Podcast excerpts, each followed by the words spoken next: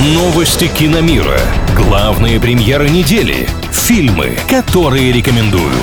Киномания на правильном радио. Привет всем любителям большого кино, с вами Маша Сафонова. Российский богатырь в мировом топе и возможное возвращение неудержимых. Подробности далее. Отечественная фэнтези «Последний богатырь. Король зла» попал в топ-20 самых кассовых картин 2021 года. Сборы сказки о сыне Ильи Муромца и компании перевалили за 28 миллионов долларов, что позволило российскому фильму оказаться на 18 месте списка. Но вряд ли наш богатырь «Богатырь» задержится в этом рейтинге надолго. Большинство главных премьер года еще впереди, и для многих грядущих новинок сделать кассу в 30 миллионов долларов будет расплюнуть. Что касается текущей редакции списка, то она наглядно демонстрирует, что сейчас главную прибыль киноделам приносит китайская публика. Причем жители Поднебесной активно поддерживают свое кино. В первой десятке рейтинга сразу 7 проектов китайского производства. Авторы франшизы «Неудержимые» работают над продолжением продолжением серии. Первый фильм Сильвестра Сталлоне выпустили в 2010-м, собрав в актерском составе боевика культовых героев жанра, включая себя Джейсона Стэтхэма и Дольфа Лунгрена. В двух следующих частях к проекту присоединились также Арнольд Шварценеггер, Жан-Клод Ван Дам, Брюс Уиллис и даже Чак Норрис. Хотя, наверное, это неудержимые присоединились к Чаку.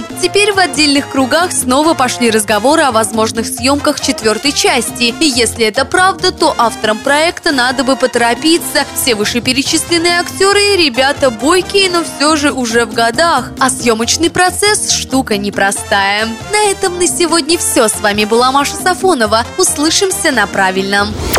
Киномания на правильном радио.